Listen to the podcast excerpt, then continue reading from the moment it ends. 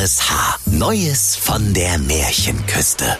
Frank Bremser erzählt Grimms Märchen völlig neu und im Schnack von Schleswig-Holstein. Der märchenhafte RSH-Podcast. Heute Die sieben Vollmeisen. Es war einmal vor sehr, sehr langer Zeit, als die Menschen noch eine alberne, gekringelte Schnur am Telefon hatten. Da lebte an der schleswig-holsteinischen Märchenküste der total untalentierte Varieté-Zauberkünstler Zampano Schuster. Und seine Frau Pomelo Schuster sprach zu ihm, Du, sag mal, unsere sieben Söhne haben Kohldampf. Kannst du bitte mal ein gebratenes Kaninchen aus dem Zylinder zaubern oder bist du dafür auch zu dämlich? da sprach der untalentierte Zauberkünstler, Ja, gar kein Problem, Pomelo. Geh mal ein Stück zur Seite. Könnte sein, dass das Funken schlägt. Ich versuch's mal. Und er machte zahlreiche ungelenke Bewegungen, die wie Zauberkunst aussehen sollten, doch vielmehr an einen defekten Hampelmann erinnerten. Und während seine Frau Pomelo bereits genervt die Augen verdrehte, rief er Locus Pocus Omnibus. und zog zum Erstaunen aller eine alte TV-Programmzeitschrift vom September 1462, eine vermoderte Kombüsentür und ein halbes Schwein aus dem Zylinderhut. Da sprach die Pomelo, Ach, du kannst dir ja nicht mal die einfachsten Zaubersprüche merken. Was soll ich denn mit dem halben Schwein? Das fällt doch um. Aua! sagte der Zampano Schuster, denn das halbe tiefgefrorene Schwein war ihm soeben auf den Fuß gefallen. Äh, warte, Weib, ich probier's gleich nochmal. Und nach neuerlichen Verrenkungen sprach er weihevoll, Äh, Simsaler Zimt, Bambasa Meduzaler Zimt. Und im gleichen Moment rumpelte und pumpelte es bedrohlich in der engen, von innen und außen geklinkerten Wohnung der Schusters, und der Zylinder ging in Flammen auf, wie ein trockener Weihnachtsbaum mit defekter chinesischer Lichterkette. Oh, sprach der Zampano Schuster, Ja, ich geh da mal lieber eine Pizza holen, ne? und seine Frau Pomelo keifte ihm hinterher, Und bring Feuerlöscher mit für die Gardinen. Als der total untalentierte Zauberkünstler Zampano Schuster nach neun Monaten wieder heimkam, da staunte er nicht schlecht. Denn seine Frau Pomelo hatte ihm in der Zwischenzeit ein Töchterchen geboren. Das war aber so klein, schwach und kränklich, dass er sprach, Ja, also das war ja wohl nix. Das kannst du gleich nochmal machen. Also, als ich dich vor sieben Jahren bei Märchenküsten Tinder geschossen hab, stand davon aber nix im Kleingedruckten. Doch weil die ehelichen Reklamationsfristen sämtlich abgelaufen waren, da mussten sie sich zufrieden geben und nahmen das kleine, schwache Kindelein an. Sie fütterten das Kindelein mit viel Pizza. Doch es wollte einfach nicht wachsen, und wenn es ein Bäuerchen machte, dann roch es in der ganzen Wohnung nach vier Jahreszeiten. Und das Baby sprach, was so viel bedeutete wie, man kann bei der Auswahl seiner Verwandten nicht vorsichtig genug sein. Wenn ich euch Flachzangen so anschaue, wäre ich lieber beim lieben Steve Jobs im Himmel. Und gleich schickte es sich an, den Radieschen einen Besuch von unten abzustatten, so schwach, blutarm und schwindsüchtig es war. Da fragte der Zampano Schuster sein Töchterlein, Du sag mal, du kleines Dingsbums, wie heißt du überhaupt? Doch weil das Kind nicht antwortete, da fiel es ihm wie Schuppen aus den Haaren, dass sie das Mädchen noch nicht einmal getauft hatten. Und weil das Kindelein so weiß war wie Schnee, so rot wie ein Stoppschild und so schwarz wie die verkohlten Gardinen, da nannten sie es einfach Ute. Da fragten die sieben Söhne, Sag mal, Fadi, sollen wir Taufwasser holen? und der Zampano Schuster antwortete, Taufwasser? Na, ihr seid ja ein paar Spaßvögel. Holt lieber eine Buddel rum für mich und einen Kasten Eierlikör für eure Mutter. Wir feiern schließlich Taufe und Beerdigung in einem Abwasch. Und jetzt hopp, hopp. Schwingt die Flossen, in einer Stunde seid ihr wieder da.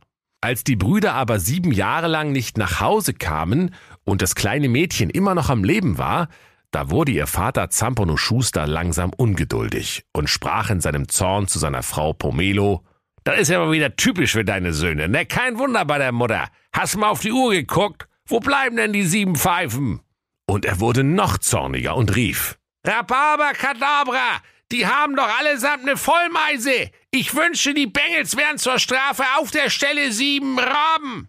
Doch weil er wieder ein falsches Zaubersprüchlein gesagt hatte, verwandelten sich seine Söhne, die seit sieben Jahren einem klingelnden Eiswagen hinterherliefen, augenblicklich in sieben Vollmeisen und flatterten auf majestätischen Schwingen hoch in den Himmel empor.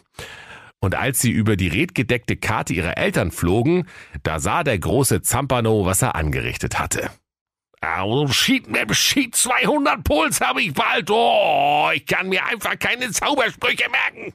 Als die Ute ein wenig größer geworden war, so dass sie schon ohne Leiter Erdbeeren pflücken konnte, da fragte sie ihre Eltern, Sag mal, ihr Spacken, alle in meiner Klasse haben sieben Brüder, nur ich nicht. Da stimmt doch irgendwas nicht. Wer hat denn da wieder geschlammt? Da hat doch wieder einer seinen Job nicht gemacht. Da musste der große Zampano Schuster dem Kinde beichten, dass er die Brüder aus Versehen in sieben Vollmeisen verwandelt hatte, weil er sich einfach keine Zaubersprüche merken konnte. Oh, einmal mit Profis arbeiten, rief da die kleine Ute und machte sich auf zur großen, weiten schleswig-holsteinischen Märchenküste, um ihre sieben verwunschenen Brüder zu suchen. Sogleich packte sie ihre sieben Sachen ein. Eine Buddel Flens für ihren Durst und sechs Tüten Chips gegen den Hunger. Dann winkte sie ihren Eltern zum Abschied mit dem Mittelfinger und wanderte frohgemut los, ihre Brüder zu finden. Als sie am Rande der Märchenküsten Weltscheibe ankam, da traf sie auf die liebe Sonne und die Sonne sprach, ich bin der heißeste Scheiß an der schleswig-holsteinischen Märchenküste. Und du, meine kleine Ute, du stehst da genau richtig. Ich will mit all meiner Oberhitze auf dich herunterscheinen. Und wenn du da jetzt bitte mal eine Viertelstunde stehen bleibst, bist du al dente und ich krieg endlich mal wieder ein knuspriges Kindelein zum Abendbrot. Ich hol schon mal Ketchup. Doch weil die Ute zwar bescheuert, aber so bescheuert auch wieder nicht war, gab sie sich selbst die Sporen und rannte mit qualmenden Sneakers davon, so schnell ihre kurzen, krummen Beinchen tragen konnten. Sie lief, bis sie am anderen Ende der Märchenküsten-Weltscheibe ankam, und hätte sie nicht rechtzeitig eine Vollbremsung eingeleitet, so wäre sie über den Rand der Scheibe gefallen, wo sich die unendliche, gähnende Leere und vakuumierte Ödnis Dänemarks auftat. In diesem Moment hörte sie das Klirren und Rasseln des Flaschenzugs, mit dem der Mond bekanntlich jeden Abend von den Heinzelmännchen in den Nachthimmel gezogen wird. Die Heinzelmännchen ächzten und stöhnten bei dieser harten Arbeit so laut wie eine Omi mit zwei vollen Einkaufstüten, wenn der Aufzug defekt ist. Denn weil gerade Vollmond war, war der Mond heute besonders schwer. Hey, grüß dich, Mond, du alte Feile! rief die Ute entzückt. Du kommst mir gerade richtig. Du hast doch von da oben guten Überblick über die Märchenküsten Weltscheibe. Kannst du mir sagen, wo meine sieben Brüder sind? Der Mond erwiderte, oh, ich rieche Menschenfleisch. Und die Ute sprach, Hä? Wie bitte? Ach, nichts, aber mal was anderes, sagte der Mond. Kannst du mir mal einen Gefallen tun, Ute? Ich hab hier hinten seit 20. Juni 1969 so ein scheiß amerikanisches Fähnchen stecken. Das juckt so dermaßen. Kannst du mir das bitte mal rausziehen? Na klar, kein Problem, lieber Mond. Ich helfe dir gerne, sagte die Ute. Der böse Mond aber tat nur so freundlich. In Wirklichkeit war der Weltscheibentrabant so kalt und garstig wie ein barfüßiger Gang zur Außentoilette in Norwegen Düsterdeich, und sein Leibgericht waren Mädchen namens Ute. Als die Kleine sich gerade nach dem Fähnchen im Moors des Mondes reckte, da riss er sein riesiges Mondmaul auf, um das Kind zu verschlingen. Und der Mond lachte. Ich weiß eigentlich selber nicht, was es da zu lachen gibt, aber wir Schurken müssen das so machen, weil wir dann noch viel böser rüberkommen, weißt du? Das ist eine alte Drehbuchregel aus Hollywood Düsterdeich. Und als er gerade seine riesigen gelben und mit Asteroiden-Einschlagkratern übersäten Zähne in das zarte Mädchen schlagen wollte, da holte die Ute die sechs Tüten Chips aus ihrem Dödelmaus-Rucksack und warf sie dem menschenfressenden Vollmondungeheuer in sein großes Maul. Und die Ute rief, Hier, nimm das, du Bestie, und geh mal wieder zum Zahnarzt. Der letzte Eintrag in deinem Bonusheft ist von Oktober 1628. Der Mond kaute genüsslich auf den sechs Tüten Chips herum und sprach, Kleimier und Moos ist das lecker. Die schmecken bestimmt noch besser, wenn man noch ein kleines Mädchen dazu isst, aber fürs Erste bin ich satt. Und er rülpste so feucht wie eine Nilpferdkuh nach dem Genuss von zwei Hektolitern roter Ahoi-Brause. Dann sprach er voller Dankbarkeit zur Ute, Merk, dass du fortkommst, bevor ich mir das noch anders überlege. Und was deine sieben verwunschenen Brüder angeht, da gehst du mal zum Bahnhofsvorplatz in Kiel-Düsterdeich und fragst die weisen Flenztrinker. Die sind so fröhlich, die sehen alles. Und das auch noch doppelt. Ich will dir auf deinem Weg heimleuchten, auf dass du dich nicht verläufst, du Truller. Ja, dann, äh, tschüss, Vollmond, ne? Du bist ja doch gar nicht so ein Arsch, wie alle sagen. Sprach die Ute und machte sich im Mondschein hopsend auf den Weg nach Kiel-Düsterdeich.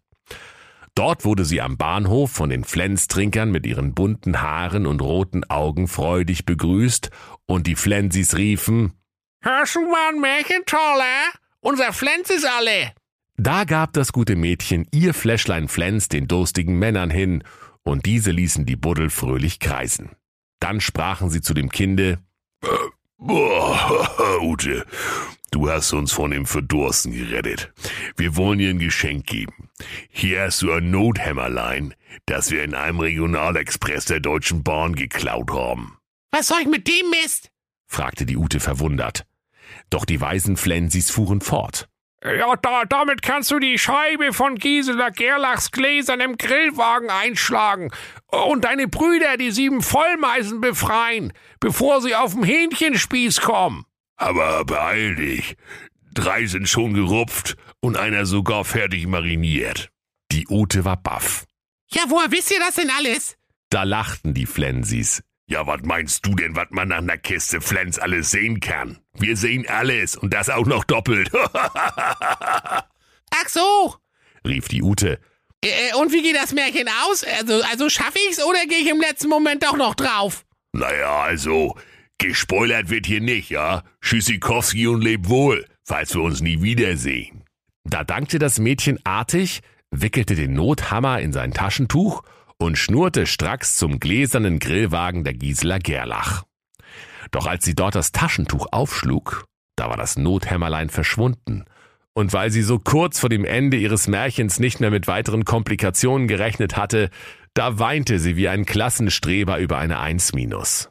In ihrer Not fiel sie auf die Knie und betete zum lieben Steve Jobs im Himmel. Plötzlich tat sich der Himmel auf, und ein Sonnenstrahl kam aus den Wolken und leuchtete direkt auf das Mädchen. Ist das alles?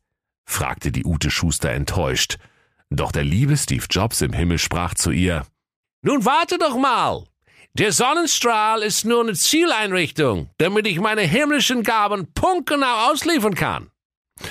Und im gleichen Moment warf er einen 3D-Drucker vom Himmel herab, direkt auf die Rübe der kleinen Ute. Als sie wieder aus ihrer tiefen Ohnmacht erwacht war, da dankte sie dem allmächtigen Steve Jobs im Himmel und druckte sich zuallererst zwei Aspirin und einen Eisbeutel aus, um das Ei an ihrem Kopf zu kühlen. Dann druckte sie sich geschwind ein Nothämmerlein und schlug die Scheibe an Gisela Gerlachs gläsernem Grillwagen ein. Da flogen vier ihrer Brüder hinaus und drei kamen gelaufen, weil sie ja schon gerupft waren. Dann zischte und puffte es. Es rumpelte und pumpelte, und sie verwandelten sich alle sieben zurück in junge Buben. Davon sahen vier einigermaßen normal aus. Die drei Gerupften hatten eine Glatze und einer war von oben bis unten mit Marinade eingeschmiert. Da war die Freude groß, liebe Kinder. Und sie herzten und küssten sich, nachdem sie die Marinade vom siebten Bruder abgeleckt hatten. Dann liefen sie geschwind nach Hause.